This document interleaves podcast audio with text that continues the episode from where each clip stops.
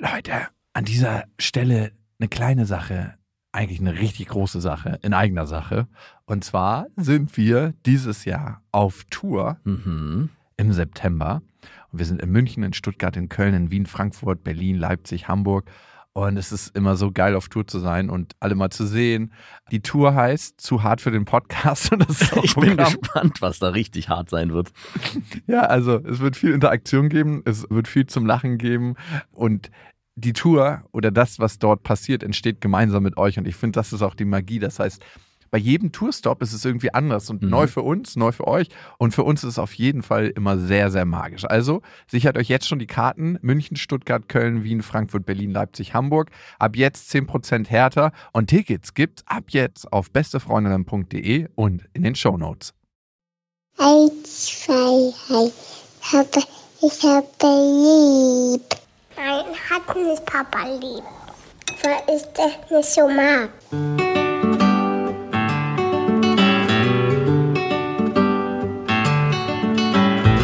Das sind beste Vaterfreuden. Keine bösen Wörter. Die Fremde, alte Schöpfe. Setz dich bitte hin. Der langweilige Podcast übers Kinderkriegen mit Max und Jakob. Hallo und herzlich willkommen zu Beste Vaterfreuden. Hello. Heute wollen wir darüber sprechen, wie wir Kindern aus der Angst helfen, weil Angst ist ja ein Gefühl, was nicht nur uns immer wieder begleitet als erwachsene Menschen, sondern auch Kinder. Und ich glaube, wenn wir einen gesunden Umgang Kindern beibringen mit Angst, lernen sie ganz, ganz viel im Erwachsenensein darüber und lernen auch Entscheidungen zu treffen, obwohl die Angst da ist. Und ich habe das Gefühl für mich zumindest, dass mich das extrem weitergebracht hat in ganz, ganz vielen Lebenssituationen Mit der Angst umzugehen. mit der Angst lernen, besser umzugehen. Was sind denn deine Ängste? Du Ähm. wirkst auf mich jetzt nicht wie jemand, der sehr ängstlich ist. Das kann vielleicht nach außen so wirken, aber ich habe viele Ängste in mir. Also A, habe ich eine krasse Angst vor dem Tod. Ah ja, stimmt, ich erinnere mich. Also, Hast du eigentlich Angst vor dem Tod? in letzter Zeit ist es gerade nicht so präsent und nicht so stark, aber es ist schon für mich so ein ultra krasses Gefühl zu wissen, irgendwann bin ich weg. Und irgendwann gibt es mich nicht mehr. Wa- Was ist die Angst? Also ich meine, Ja, dass ich nicht mehr atme, dass ich nicht mehr da bin, dass ich nicht mehr denke, dass ich nicht mehr das genießen kann, was es hier gibt, dass ich einfach verschwunden bin für den Rest aller Zeiten. Geht es darum, dass du hier weiter wirken willst, dass Nein, andere dich Mann, nicht sehen können? Das ist nicht Oder was eine egozentrische Nummer. Ah, Bin Das, ich weg, ich bin so wichtig. also, wie kann diese Welt nur auf mich verzichten? du wärst doch jemand, der mit, der am Ende sein Gehirn einfrieren lässt, in der Hoffnung, dass man in 20, 2000 Jahren wieder auftauen kann. Irgendwo kann man es mit irgendeinem anderen Körper einsetzen und ich mir, ah, das war ein ganz schön Ah, endlich ist er wieder da. Jakob ist zurück. I'm back, Justice Jacob. Wir haben ihn so vermisst. So, lasst uns mal erstmal hier ein bisschen was schaffen, ranklotzen. Ja, hier wurde ja die letzten 2000 Jahre gefaulenzt. Weil ich habe überhaupt gar keine Angst vor dem Tod. Also Ja, gut. so ein bisschen jetzt, wenn ich mir meine Kinder angucke und denke so, ach Mann, ey, wenn ich dann weg bin, bin ich für die nicht mehr präsent und da, will auch nicht sehen, wie sie traurig darüber sind. äh, Aber am Ende, ja, dann ist es halt vorbei.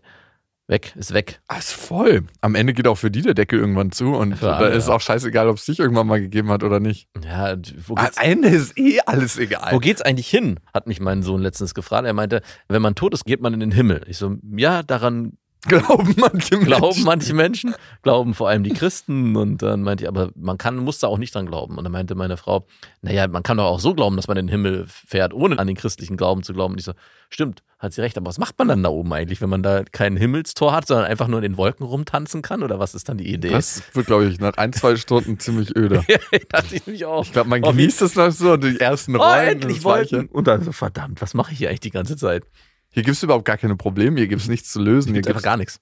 ja, was wäre das Leben auch ohne Probleme, ne? Also das Paradies ist ja immer so, es gibt nur schöne Sachen, es gibt gar keine Probleme mehr, aber das könnte ziemlich schnell zum Problem werden. Ja. Vielleicht ist das Paradies eigentlich die Hölle. Weil Ja. es keine Probleme gibt. Ja, und die Hölle ist das Paradies, weil es so viele Probleme gibt. Eben. Hm. Ich möchte da auf ein Buch hinweisen, Gott bewahre von John Niven. Ist ein ultra krasses Buch über Jesus. Da geht's ab und zu in die Hölle und ab und zu in den Himmel. Mhm. Und das ist einfach ultra witzig, ultra witzig. Aber man bekommt auch einen richtig interessanten Blick auf Religion und wie Religion ausgelebt wird. Mhm. An dieser Stelle eine kleine Werbung und es ist Ikea mit Small Start und ihr kennt die Serie für Kinder. Da können Kinder alleine Ordnung lernen und aber auch ihr Leben gestalten im Kinderzimmer. Und das ist eine Serie, die mitwächst, das heißt sehr, sehr praktisch und Kinder entwickeln sich ja immer weiter, schneller als man denkt. Also ich habe jetzt gerade meine Tochter angeguckt und gedacht so, wow, vor zwei Monaten war die noch ganz anders. Ja, meine große Tochter sieht aus wie eine, wie eine alte Frau mittlerweile fast schon. Ja, wenn die so ein Tuch umbinden. Ne? Das macht meine Tochter öfter mal. Und das Schöne an Smallstart ist, wie gesagt, dass es sich mitentwickelt und es gibt was Neues. Nämlich neue Accessoires im Sinne von, die Fronten kann man jetzt wählen, welche Farben man haben möchte und die Griffe sowie weitere tolle Accessoires. Also das heißt, man kann es nochmal individueller gestalten. Die Griffe sind auch herrlich groß. Die Kinder können die Möbel alle selber gut bedienen und es sieht einfach super individuell aus irgendwie. Genau, und die Kinder können diesmal auch selber mitbestimmen, wie sie ihr Zimmer gestalten. Und ich erlebe das auch gerade bei meiner Tochter, die sagt, hey, ich möchte jetzt einen neuen Schrank und ich möchte das so und so haben. Und Ich mache einfach mal neue Griffe. ich mache einfach mal neue Griffe. Du glaubst nicht, was manchmal nur ein bisschen andere Farbe macht mit der individuellen Auslebung dieser ganzen Sachen. 100 Prozent. Und die kann man jetzt wechseln, sowie andere tolle Accessoires. Small Start bei Ikea, schaut mal vorbei. Die Infos dazu findet ihr auch nochmal in den Shownotes. Und auf ikea.de. Okay, die Angst vor dem Tod ist eine Angst von mir. Mhm. Dann würde ich sagen, habe ich immer mal wieder die Angst vorm Scheitern. Äh, Mhm. Was ist, wenn alles nicht mehr so gut läuft, wie ich mir das gerade vorstelle und wie es gerade jetzt läuft? Mhm. Wow. Was bin ich ohne all das, was ich um mich herum kreiert habe, wenn das alles wegfällt? Ja. Das irgendwann mal zu erfahren, davor habe ich Angst. Es gab letztens so einen krassen Shitstorm oder irgendein so Typ, der einfach aus den Medien verbannt wurde. Nein, nein, nein, das war ein Amerikaner. Ich erinnere mich nicht mehr. Und ich habe da irgendwie auch an dich gedacht und dachte so, was würde eigentlich passieren, wenn all das auf einmal nicht mehr möglich ist, weil alle sagen, nee, mit dem nicht mehr. Von jetzt auf gleich. Und du dann, ich sehe dich schon wieder so ein- mit wie Don Quixote gegen die, wie du die Windmühle bist. Die Nein, kämpfen, aber hört mir doch mal zu. Genau. Aber keiner will einmal ich habe zuhören. es doch gar nicht so gemeint. Psch. Silence. Wir brauchen jetzt einen, wo wir unseren ganzen Dreck abladen können. Ja, so kann es in den Medien gehen, ganz schnell. So, ah, puh, wir sind hier wieder mit unserem Scheiße-Trecker unterwegs. Wir müssen es irgendwo abladen. Ah ja, hier ist eine Abladestelle. Lass uns die ganze Scheiße hier abladen. Ne? Also, unabhängig davon, was die Personen gemacht haben oder nicht. Die Frage ist, ist der Umgang korrekt, den wir pflegen mit den Menschen? Ne? Und ist das was, was wir uns auch für selber wünschen würden, wenn wir mal was machen, was vielleicht nicht ganz so korrekt ist, was vielleicht definitiv auch ein Fehler war? Ermutigt es dazu zu sagen, hey, ich habe hier einen Fehler gemacht, können wir darüber sprechen? Und ermutigt jemanden dazu, Fehler zu machen. Ja, und würden wir das gleiche Verhalten bei unseren Kindern anwenden? Nein. Warum also Fehler machen ist extrem wichtig und warum auch nicht in dem ganzen Bereich Social Media etc. Und Medien, das ist schon krass. Also, und klar kann man sagen, manche Sachen sind unverzeihlich und so mit Kalkül und das kann man nicht und so. Und trotzdem gibt es einen gewissen Umgang, den wir mit Leuten pflegen können, die diese Fehler gemacht haben. Mhm. Also respektvoll und wertschätzend und vielleicht die auch mal so richtig zu Wort kommen lassen. Damit will ich nicht sagen, dass das richtig ist, was sie gemacht haben. Ne? Egal wer das ist. Und da spielen Namen auch gar keine Rolle, aber ey, wie würden wir uns das für uns selber wünschen? Ja. Also ich würde es mir auf jeden Fall anders wünschen, als es meistens gemacht wird. Gut, das ist eine Angst von mir. Dann würde ich sagen, ist eine Angst von mir auf jeden Fall äh, in ganz, ganz tiefe Beziehungen einzugehen Mhm. einzutauchen und mich da richtig reinfallen zu lassen und einfach zu sagen, ey, das bin ich wirklich. Diese gehende Lehre. Ich bin gar nicht so spannend, wie man sich, wie ich mich immer versuche, nach außen hin darzustellen. Ist dem so. Keine Ahnung. Ich glaube, am Ende bin ich der Dude, der in letzter Zeit viel vor dem Kamin auf der Couch steht. Ja, das ist auch nicht schlecht dort auf der Couch ja, vor dem Kamin. also das ist so eigentlich mein neuer Ort.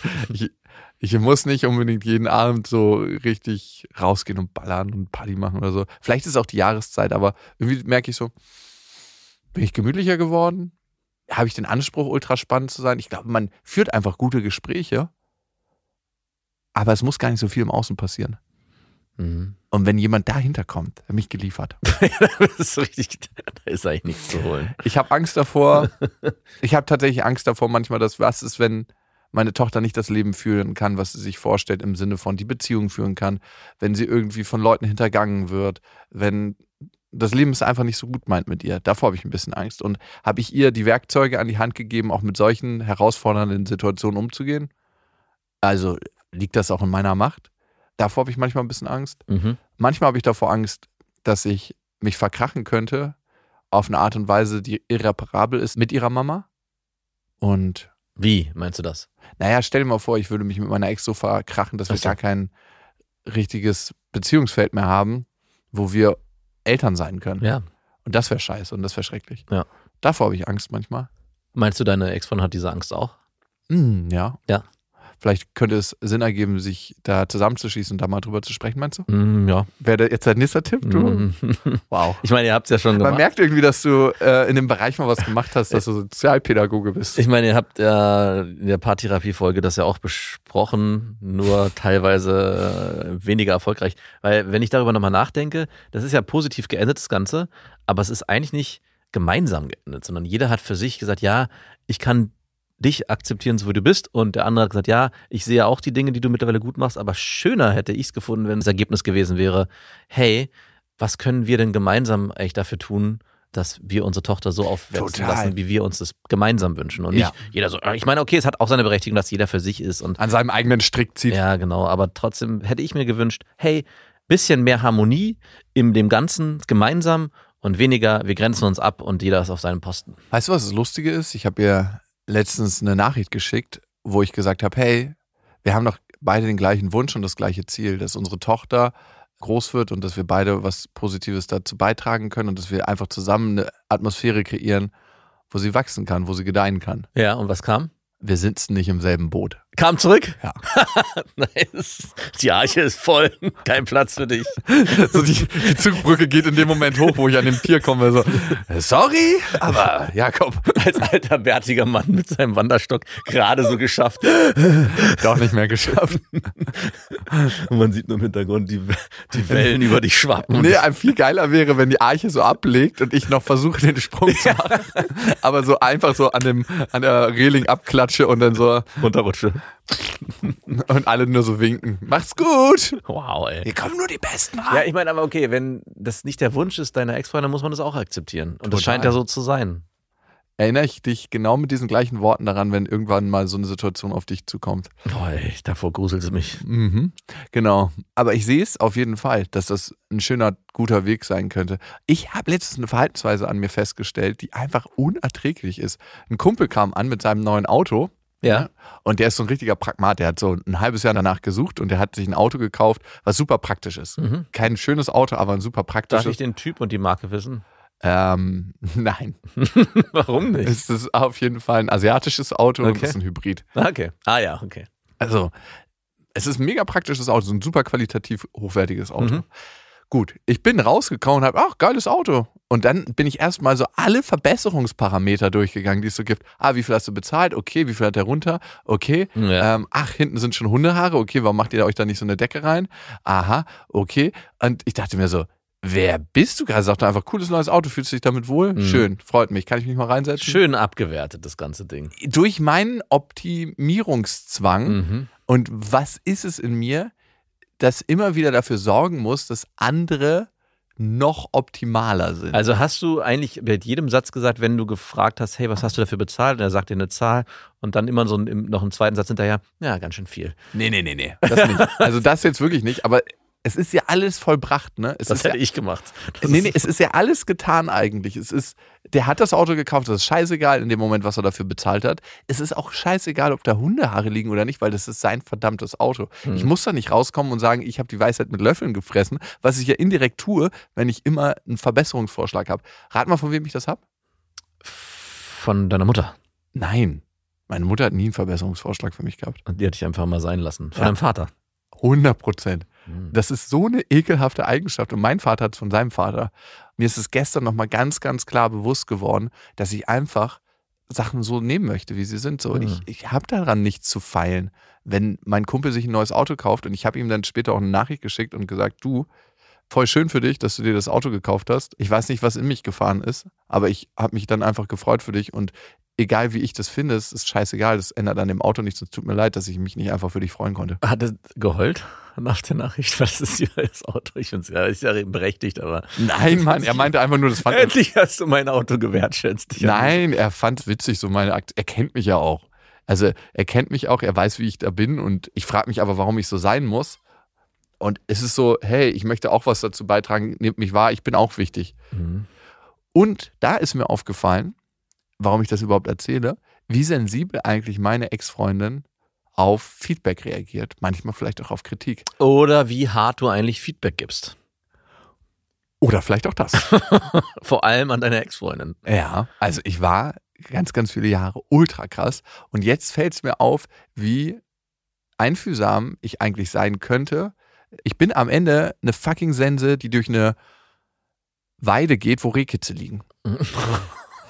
Du bist der Neide, dieser Trakt, dieser Mähdrescher. Mähdrescher.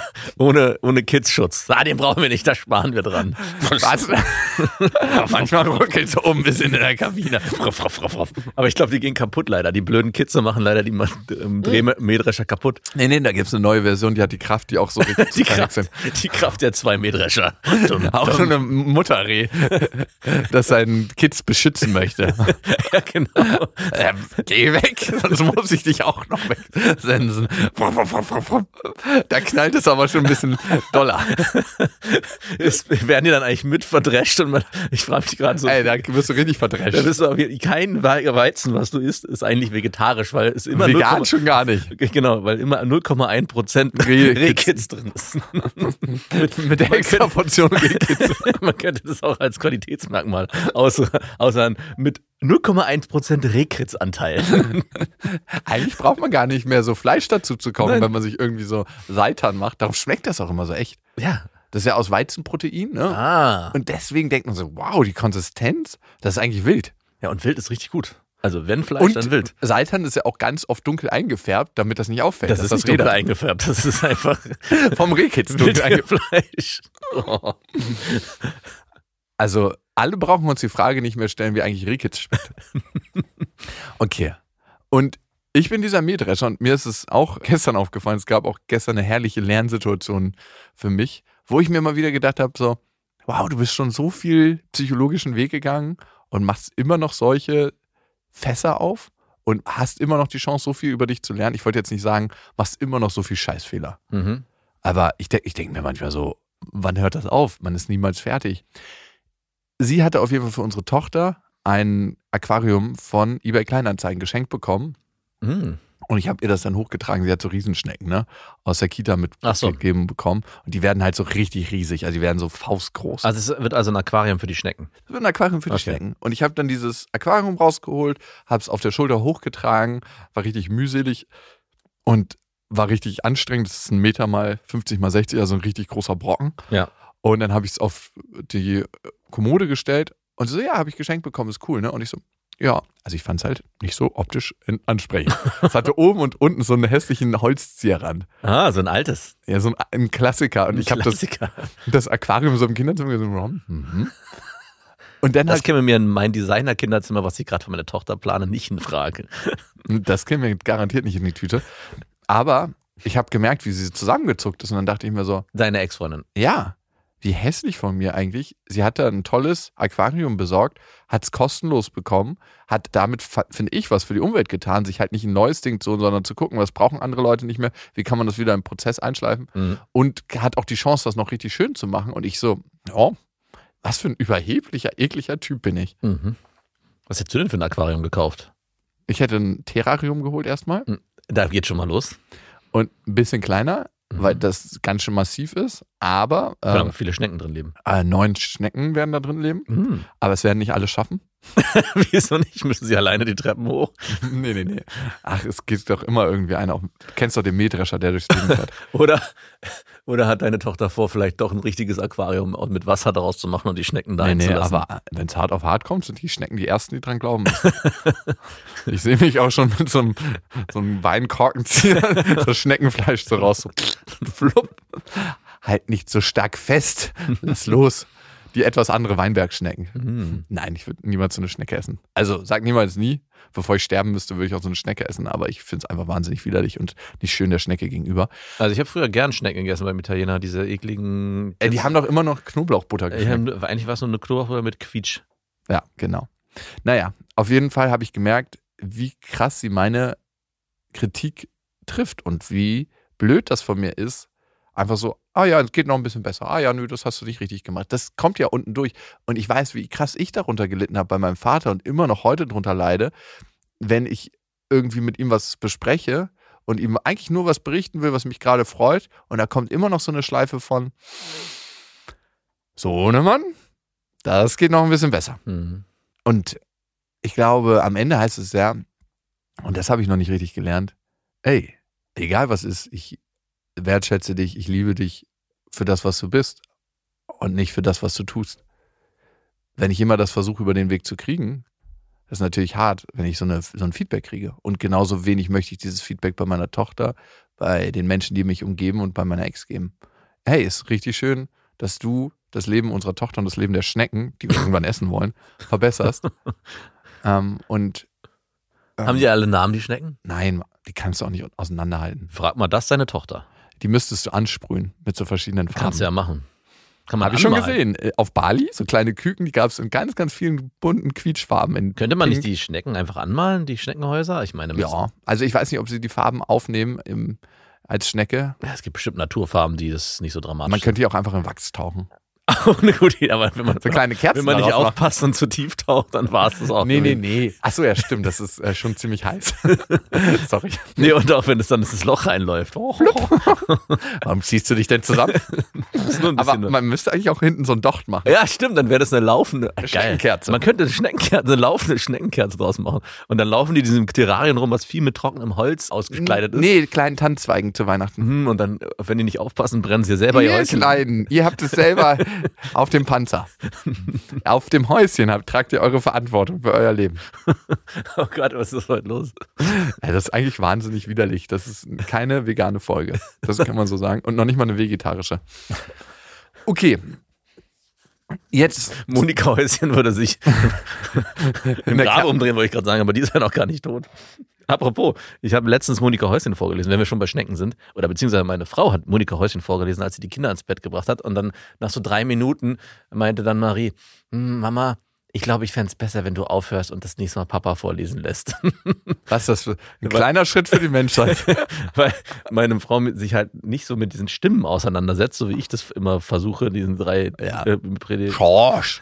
und äh, Günther. Gerade Herrn Günther, weil der hat immer so wenig Sprechanteile, leider. Aber es macht immer richtig Spaß, in die Rolle macht, zu schlüpfen. Das ne? macht richtig Spaß. Aber ich fände es sehr, sehr gut, wenn für solche Momente es so ein Buzzer bei euch im Haus geben würde, wo so in jedem Raum eine Box aufgestellt wird und dann so, ein schöner Tag, die Welt steht still.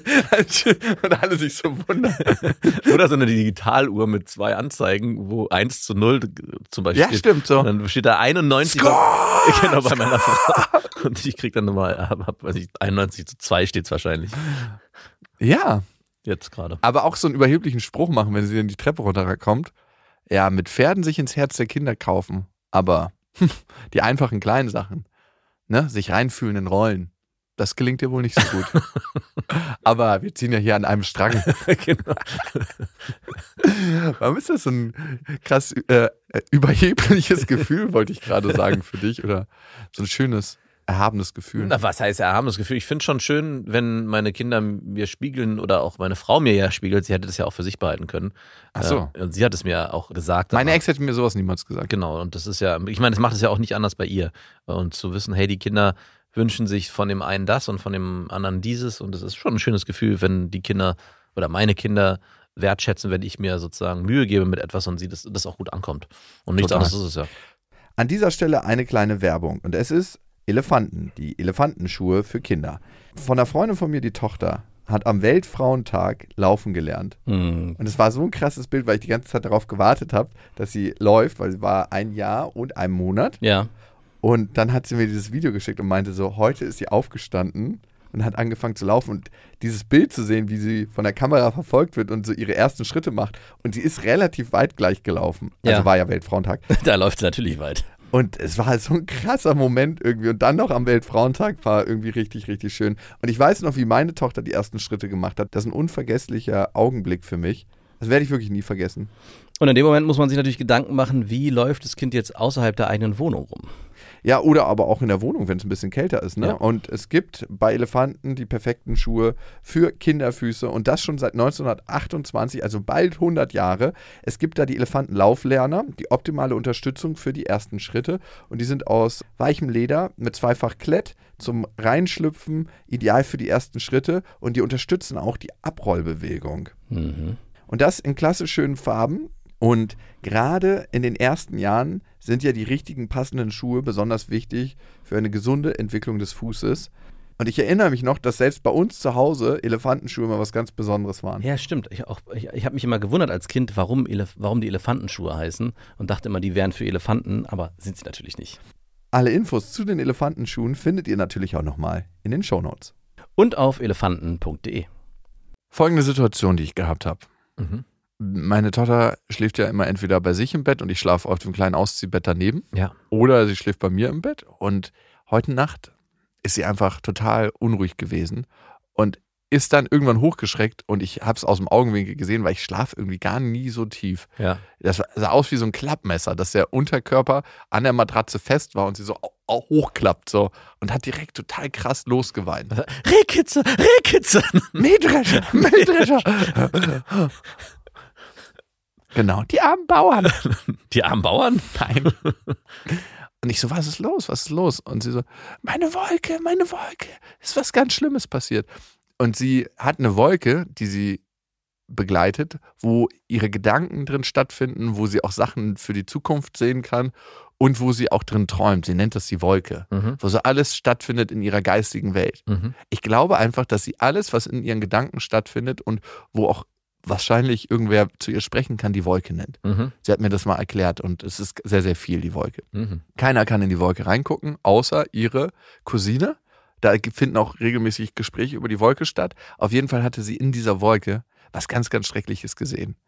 Und ich so, möchtest du darüber reden? Und die hat ganz, ganz stark gezittert am ganzen Körper und so richtig, richtig geschluchzt und geweint. Also so richtig geweint, so Ja. wie ich sie selten weinen sehe. Also wenn ihr vielleicht eine Betonplatte auf den Fuß fällt. So. Mhm. Also ganz, ganz krass tief berührt. Und dann habe ich sie in den Arm genommen und sie erstmal beruhigt, weil sie meinte direkt, nein, ich möchte nicht darüber reden, ich habe zu viel Angst, das ist zu schrecklich. Aber sie war wach Sie war wach. und äh, bei vollem Bewusstsein. 80 Prozent. Okay. Also ich habe jetzt keinen IQ-Test mit ihr gemacht. um Nee, musst du ja nicht, aber sie, ich glaube, das, was ich meine, darauf komme ich gleich, das hättest du erkannt. Okay, nee, nee, nee, sie war wach. Ich habe sie auch aufgeweckt, was vielleicht nicht 100 Prozent richtig war, aber Also sie war nicht wach, als sie äh, das. naja, sie ist so, so im Halbschlaf gewesen beim Sitzen und ich habe sie dann gleich genommen. Ah, okay. Also da, ich wusste nicht genau, ob es richtig ist oder sie dann so, so tun, als ob ich weiter schlafe. Das, das wird sie, sie wird schon von meinem Schnarchen beruhigt. Naja, auf jeden Fall wollte sie es nicht sagen und dann habe ich mich gefragt, was mache ich jetzt? Und dann habe ich gesagt, okay, guck mal, Papa liegt neben dir, Mama liegt drüben in ihrer Wohnung und schläft, Oma schläft, wir alle schlafen und sind gerade in Sicherheit und du bist auch hier in Sicherheit. Fühlst du die Matratze, wie sie unter deinem Körper ist, das Gewicht? Guck mal, und jetzt fühlst du Papas Arm, der ist um dich drum. Und dann habe ich halt mit ihr so geredet, dass sie in den Moment kommt. Mhm. Das ist ja manchmal ganz wichtig bei der Angst. Wir sind ganz oft in der Zukunft oder in der Vergangenheit. Oder in der Angst. Wolke. Oder in der Wolke. Aber sehr, sehr oft sind wir bei Angst in der Zukunft. Was Mhm. könnte passieren? Dass wir einen negativen Ausgang zukünftiger Situationen antizipieren. Und das macht uns im Hier und Jetzt Angst. Darum habe ich versucht, sie in die Gegenwart zu holen. Mhm. Mit ja, Übung oder beziehungsweise mit Körperlichkeiten und mit, mit der Vorstellungskraft. Und dann kam sie auch irgendwann runter und hat gesagt, dass die Angst weniger wird. Und dann wollte ich aber, dass sie darüber redet, was sie da geträumt hat. Ich wusste nicht, ob es wichtig ist, aber ich dachte mir so, also ein Teil von mir war, vielleicht ist ihr was Schreckliches passiert, was sie jetzt erst im Traum verarbeitet. Und dann möchte ich gerne wissen, was das ist. Was hat die Waldorf-Kita schon wieder angestellt? Was ist da vorgefallen? Nein. Und das andere war, dass sie einfach möchte, dass sie, und das habe ich ihr dann erklärt, das Gefühl hat, dass sie ganz offen über ihre Ängste reden kann. Und ich habe ihr gesagt, die Angst kannst du dir vorstellen manchmal wie so ein kleines dunkles Monster, was hinter einem herläuft. Und in dem Moment, wo du dich nicht umdrehst, wird das Monster immer größer. Aber wenn du dich umdrehst, merkst du, dass das Monster gar nicht so gefährlich ist, sondern ganz lieb, wenn du dir das erste Mal das anguckst. Und Du hast nachts, als sie einen Albtraum hatte, direkt von Monstern gesprochen? Nein, ich habe gesagt, das wirkt wie ein Monster, sorry. Aber du hast das Wort Monster in den Mund genommen. Ein kleines Monster. Ich wollte, ich wollte ich frage nur nach.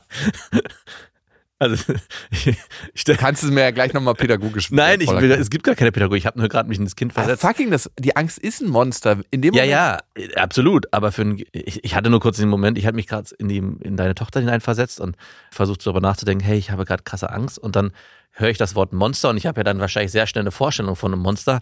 Und das kommt dann direkt auch noch. Kleines Monster. Mhm, Klein, war ein kleines Ja, kuscheliges okay. Ähm, Alles gut, alles gut. wie wäre es denn, wenn ich gesagt hätte, die Angst ist wie ein Mann in einem dunklen Mantel, der durch die Nacht wartet Oder und hinter Ecken auf einen wartet, auf dich und Mama.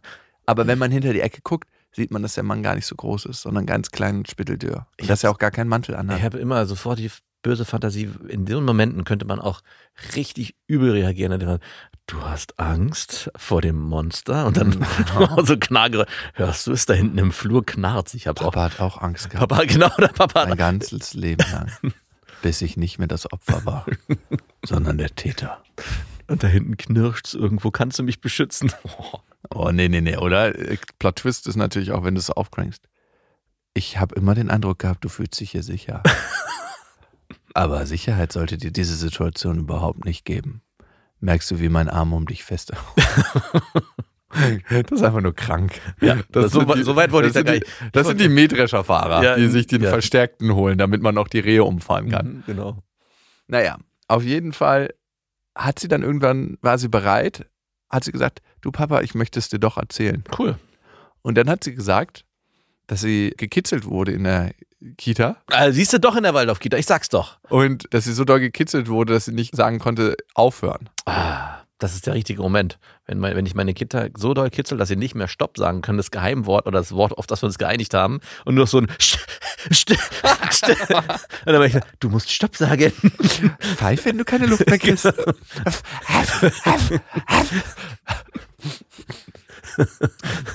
ja, und es hat ihr total gut getan, darüber zu reden. Und ich habe mir es einfach nur angehört, was ihr da Angst gemacht hat und wie das war für sie, ohne gleich zu sagen, so, du brauchst aber keine Angst haben.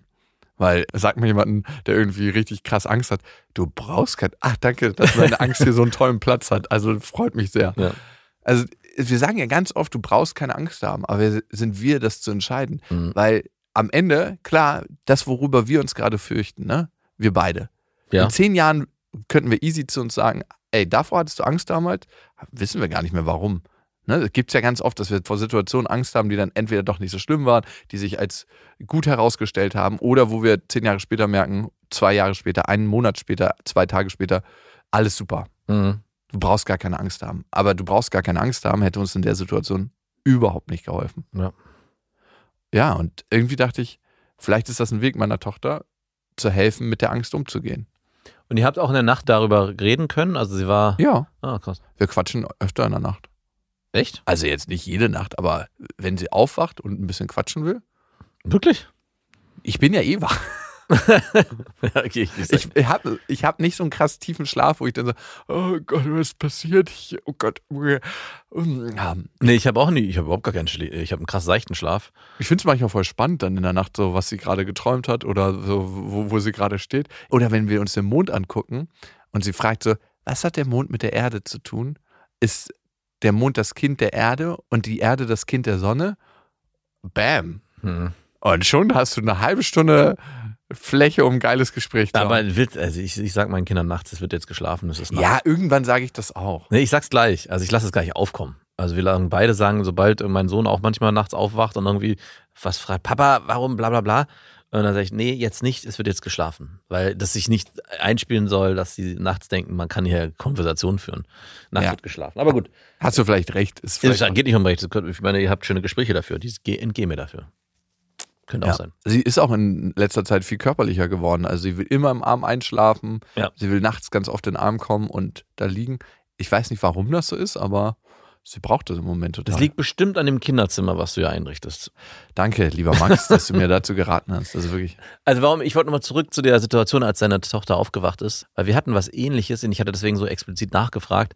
Meine Tochter ist eine ganze Zeit lang immer wieder regelmäßig, ich glaube, das ist mittlerweile auch schon wieder ein Jahr her, nachts aufgewacht, auch hat teilweise geschrien und rumgemeckert und geweint und Hilfe, Hilfe und die Sachen auf eine Art und Weise formuliert, wo du sofort Panik bekommen hast, weil du dachtest, es wäre sonst was passiert.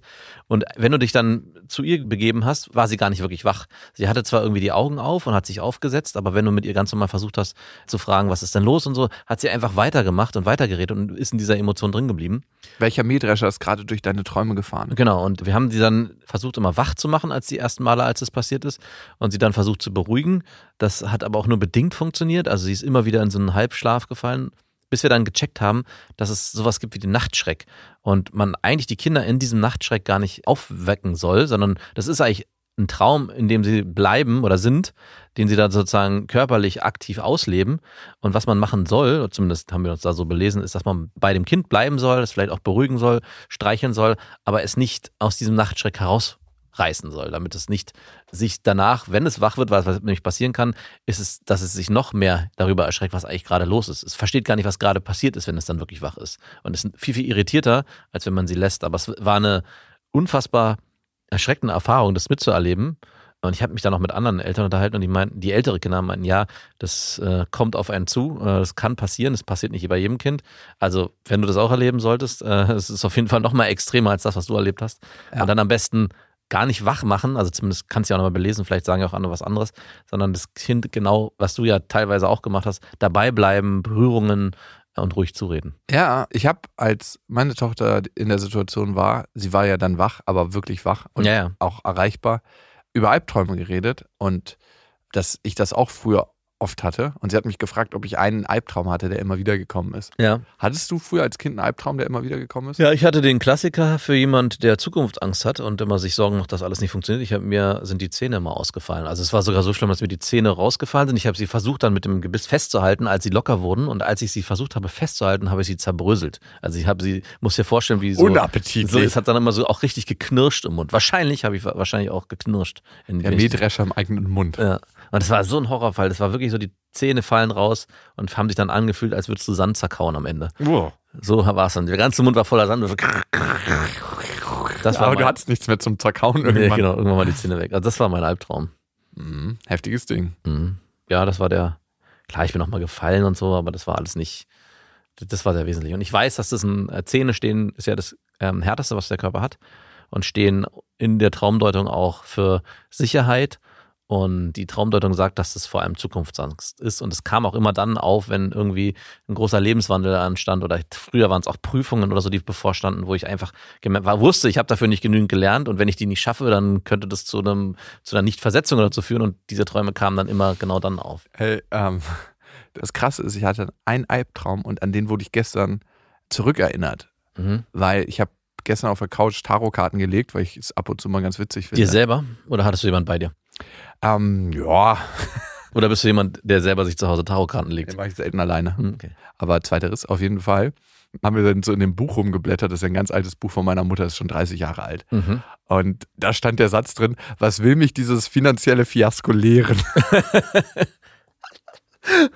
Und die hatte dann gefragt: so, Wann kann deine Mutter das geschrieben haben? Und Ach, das so, hat deine Mutter reingeschrieben. Ja, meine Mutter also, hat das das war reingeschrieben. Und ich so, eigentlich könnte der Satz zu jedem Zeitpunkt meiner Kindheit passen. Weil meine Mutter war ja chronisch pleite. Was will mich das finanziell? Hasskoleren.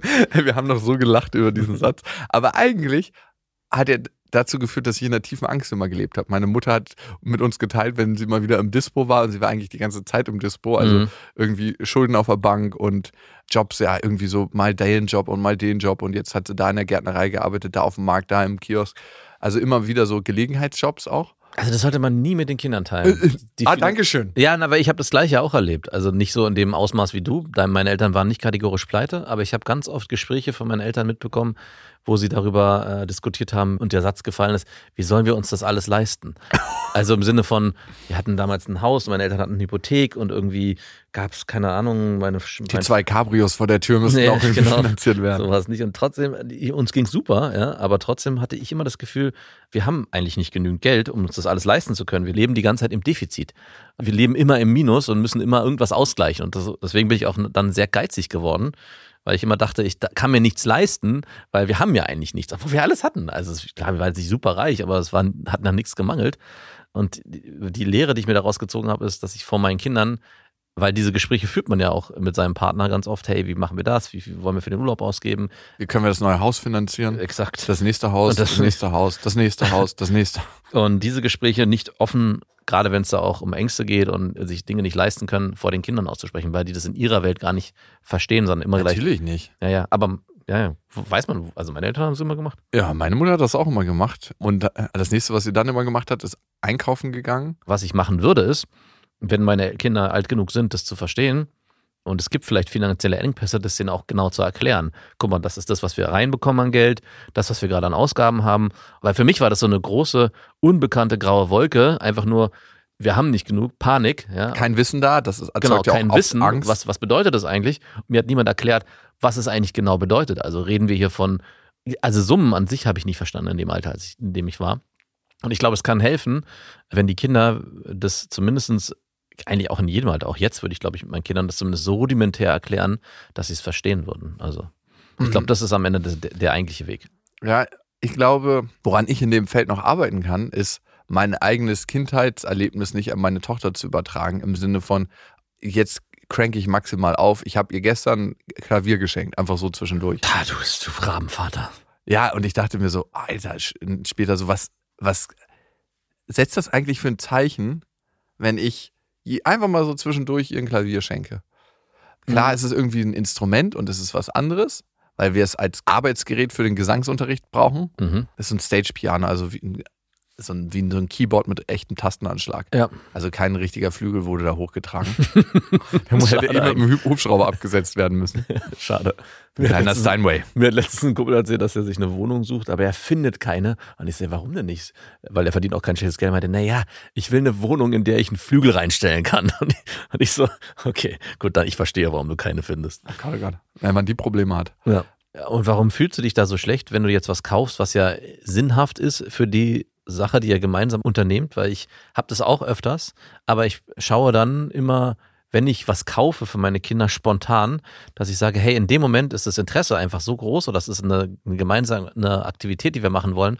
Und was ich dann auch mir auch immer leisten will, ist dann eher ein Vehikel, was mir hilft, dieses Interesse gemeinsam Ja. auszuleben. Klar. Also klar bin ich auch dafür, nicht einfach wahllos die Kinder zu beschenken mit irgendwelchen Dingen. Aber ich weiß nicht, letztes Mal hatte ich, glaube ich, mein Sohn hatte überlegt, Skateboard zu fahren und hat davon erzählt. Und dann habe ich gesagt, ey, lass uns doch mal, wir haben es dann nicht gekauft, aber ich war sofort in dem, hey, lass uns doch mal gucken, was gibt's. Und äh, hätte, wenn er das Interesse stark. Ja, stimmt, eigentlich hast du recht. Ja. Also, wenn es ausgewählt ist und auch mal, Ja. für mich wäre es jetzt komisch, wenn es jede Woche ist. Klar. Und Oder ich, hey, ich habe mir überlegt, ich würde gern, ah, Papa, ich würde so gern dieses Schleichwert haben und du zack, bumm, bestellst es und kaufst es dir. Oder das, das wäre für mich ein, ja, was okay. ganz anderes. Nee, das mache ich nie, sowas. Aber so eine Wünsche gibt es auch nicht. Aber ich meine, sie ist viereinhalb. Ja. Vielleicht liegt es auch daran. Und ich erinnere mich bei meinem Vater daran, dass immer das Schönste war, wenn wir eigentlich so eine Aktion aus den Sachen machen konnten. Ich erinnere mich, wie ich meine ersten Inline-Skates bekommen habe. genau. Und wir sind damit Wochen rumgefahren. Also ich hatte erst welche von einem, so einem Discounter, das, die hatten so kleine Plastikrollen. Ich habe die so abgefahren, dass irgendwann die Plastikrollen weg waren. ich habe die also richtig runtergefahren. Ich habe für Mikroplastik auf dem Asphalt gesorgt. Und irgendwann hat mein Vater dann gesagt, hey komm, wir gehen mal vernünftige kaufen. Und dann hat man eine ganze Family vernünftige Inliner bekommen. Ah, nice. Also richtig gute. Das waren die besten, die es damals gab. Und es war einfach so ein neues Gefühl, damit zu gleiten. Es war so, als ob du die Schwerkraft außer Kraft gesetzt hättest. So, wow, okay, so kann das gehen. Ich war so schnell auf einmal. Und das war was, was auch zwischendurch war, aber ich habe mich richtig gut dabei gefühlt. Obwohl ich es natürlich gewohnt war, Geschenke zwischendurch zu bekommen, weil bei den Zeugen wurde ja kein Geburtstag und kein Weihnachten gefeiert. oh, scheiße. Das heißt, da gab es halt die Sachen zwischendurch, ohne Anlass. Äh, Heute ist überhaupt kein besonderer Tag. Wurde das auch so kommuniziert, als ihr Geburtstag hattet? Dass man so das sagen. wussten wir gar nicht, wann wir Geburtstag haben. So richtig. du, ihr wusstet nicht, wann ihr Geburtstag hattet? natürlich, das Datum schon, aber da ist nichts passiert an dem Tag. Darum hat man auch nicht drauf irgendwie Wert gelegt. Oder wurde dann ganz gezielt, wir feiern heute nicht deinen Geburtstag, auch wenn du heute Geburtstag hast, und gehen heute ein Geschenk für dich kaufen, aber es ist kein Geburtstagsgeschenk. Es ist, wurde und das so, ist keine Kerze und das ist kein Kuchen. es eine wurde das so kommuniziert oder habt, habt Nee, nee, nee. Okay. Ein- Einfach gar nicht. Nochmal zurück zu dem Thema, dass deine Mutter ja immer kategorisch pleite war und auch diese Ängste an dich übertragen hat. Äh, Und ich habe ja gerade groß aufgemacht, dass ich es auf jeden Fall sinnvoll finde, mit den Kindern darüber zu sprechen und das auch transparent zu gestalten. Und auch ab wann. Wart ihr wirklich pleite im Sinne von, wäre dein Vater nicht immer eingesprungen? Ja, Und ja, hättest diese, also wenn es so gewesen wäre und deine Mutter das auch wusste, wäre das natürlich super hilfreich gewesen, auch euch Kindern diese Info mitzugeben. Aber ich weiß nicht, wie war's? ja, du musst dir vorstellen, dass die beiden ja geschieden waren. Ja, klar. Und dass es da auch immer so ein, so ein Machtgefälle gibt. Ich habe das Geld und du hast die Kinder. Und ich lasse dir Geld zukommen, so viel wie ich für not, notwendig und richtig halte. Ja. Und das war, glaube ich, gar nicht so, so wenig. Also es war jetzt nicht viel, aber auch nicht wenig. Ja. Aber Kinder sind einfach teuer und Leben ist teuer, wenn du dich vernünftig ernähren willst. Ne? Also Klar. und ich kann dir nicht genau sagen, wie viel es letzten Endes war. Aber, Aber ich das- weiß, dass meine Mutter immer im Dispo war und das, Das, euch kommuniziert hat so. ja. Aber Also sie war auch im Dispo. ja, ja. Ich habe die Kontoauszüge nicht kontrolliert. Genau, ne, das, und das ist, was ich mich gerade frage, weil ich die Situation bei meinen Eltern ja ähnlich erlebt habe, auf einer anderen Art, dass ich immer dachte, hey, das ist dieses riesig große Ding, wir sind all pleite oder wir haben kein Geld mehr. Und am Ende frage ich mich gerade, das wäre vielleicht auch mal nochmal mit deiner Mutter aufzuarbeiten heute, wie pleite waren wir wirklich? Also war es klar, sie hatte kein Geld, aber wie hat sich dein Ex-Mann damals gegenüber dir aufgestellt? Also wäre der immer Der- eingesprungen? Ja, doch, doch. Aber das wussten wir als Ja, diese, aber diese Info ist doch super wichtig, auch für Kinder gewesen. Ja, gut, aber dann kannst du dir vorstellen, wenn eine Mama so Anfang 30 ist und einfach den Kindern zeigen will, dass sie es alleine schafft und dann doch immer wieder daran scheitert, wie gut kommt es für sie im Auge ihrer Kinder, Verstehe ich absolut. Aber ähm, wenn zu ich, sagen, hey, übrigens, wenn wir hier pleite gehen, Papa kommt und drückt ein bisschen Cash raus. ja, verstehe ich absolut, aber Sie weiß ja, doch gar nicht, was sie da macht, mit anrichtet. Also sie wusste gar nicht, was das bei uns anrichtet. In dem Moment, wo sie uns immer sagt, hey, übrigens, wir sind gerade wieder im Dispo und wir müssen jetzt mit dem Einkaufen ein bisschen gucken. Genau, aber du bist ja jemand, der gerne auch die Vergangenheit aufarbeitet mit deiner Familie und allen Personen um dich herum, die um genau so eine Sache auch und genau so eine Dinge auch immer anspricht. Ich glaube, es würde auch jetzt nochmal sehr hilfreich sein, das anzusprechen. Hey Mama, übrigens, wie war das eigentlich damals? Warst du wirklich pleite oder war Papa eigentlich immer in der Rückhand? Ich habe es auch schon angesprochen. Und wie ist es gewesen?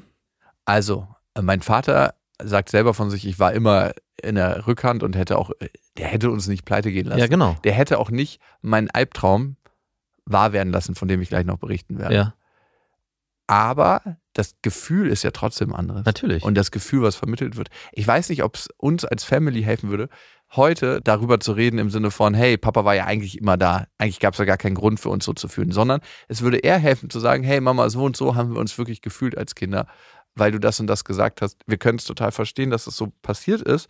Und trotzdem hat es uns heute geformt als Menschen, was ja auch nicht schlecht ist. Guck mal, Also mir würde es helfen, wenn, ich kann ja nur von mir sprechen, wenn ich im Nachhinein von meinen Eltern äh, den, das erklärt bekommen würde, hey, also wenn ich das so aufmache, das Thema, ich hatte damals immer das Gefühl, wir gehen gleich pleite, wir müssen das Haus verkaufen, wir leben auf der Straße. Mir würde es heute noch sogar helfen, wenn sie mir heute spiegeln würden, so schlimm war das damals gar nicht. Ich habe es zwar jetzt verstanden, weil ich halt jetzt mittlerweile das Ganze verstehe, aber wenn mir meine Eltern mal sagen würden, wir haben damals einfach das laut ausgesprochen, aber eigentlich waren wir da nicht sorgsam genug, es war auch nie so dramatisch.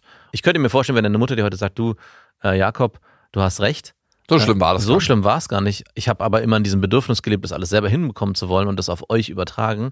Aber Papa wäre eigentlich immer da gewesen.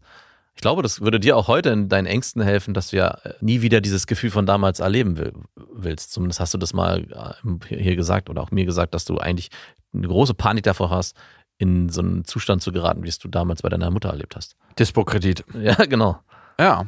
Ich glaube, mir würde es tatsächlich gar nicht so helfen. okay, mir würde eher sowas helfen wie, ey, ich weiß, dass ich durch meine Art und Weise euch das Gefühl damals vermittelt habe.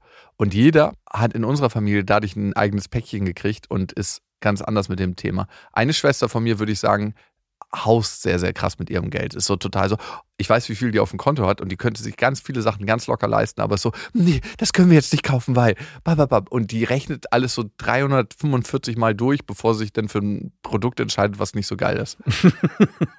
also, wo, wo du denkst, so, okay, ähm, rechnest du mal gerade deine Arbeitsstunden raus, Mhm. wie viel Zeit du da investierst, um dir eine verdammte neue Waschmaschine zu kaufen. Guck doch einfach mal, was sind die Testergebnisse da, da, da und nicht die Testergebnisse, die von irgendwelchen Plattformen erzeugt wurden, wo man dann hingeleitet wird und ach, da kann ich die auch gleich kaufen, Dankeschön. Mhm. Sondern unabhängige Testergebnisse, dann hast du doch schon einen ganz guten Überblick. Bam. Ne? Easy Ja. peasy. Und die andere Schwester von mir, würde ich sagen, hat einen relativ normalen Umgang, aber die war auch in einem Alter, wo sie es nicht so mitgekriegt hat. Und ich bin ja, also ich würde schon sagen, dass ich einen speziellen Umgang mit Geld habe. Ja, und du bist in die Versorgerrolle geraten. In die Versorgerrolle von meiner Mutter und von allen, die es brauchen. Genau. Also, naja, von deinem Vater eigentlich. Also, ja, ne, gut. Also finanziell, auch bei deiner Ex-Freundin, ist es ja genau umgekehrt. Du gibst eher, wenn du ihr, glaube ich, eins von vielen Dingen gibst an Gefühlen oder an Sicherheiten, ist, dass sie sich finanziell erstmal keine Sorgen machen muss. Hm. Dass du zur Not da immer eingreifen würdest. Und das war ja das, was ich meinte. Das ist so ein bisschen das, ich glaube, deine Tochter wird nie das Gefühl haben, Mama geht pleite. Nein. Weil, wenn sie alt genug ist, ich glaube auch deine Ex-Freundin so fair ist und sagen würde, nein, Papa wird es schon richten. Oh Gott, das will ich nicht. Ja, es hört sich furchtbar an, jetzt so, wenn ich so, wie ich es formuliere, aber im Endeffekt ist es schon so, dass ich glaube, dass sie nicht das Gefühl haben wird, ich habe Angst, dass Mama sich das und das nicht leisten kann, selbst wenn es kommuniziert. Ich glaube, dass schon deine Tochter das, echt würde ich dein Ex-Freund schon so fair einschätzen, dass sie das auch so kommuniziert.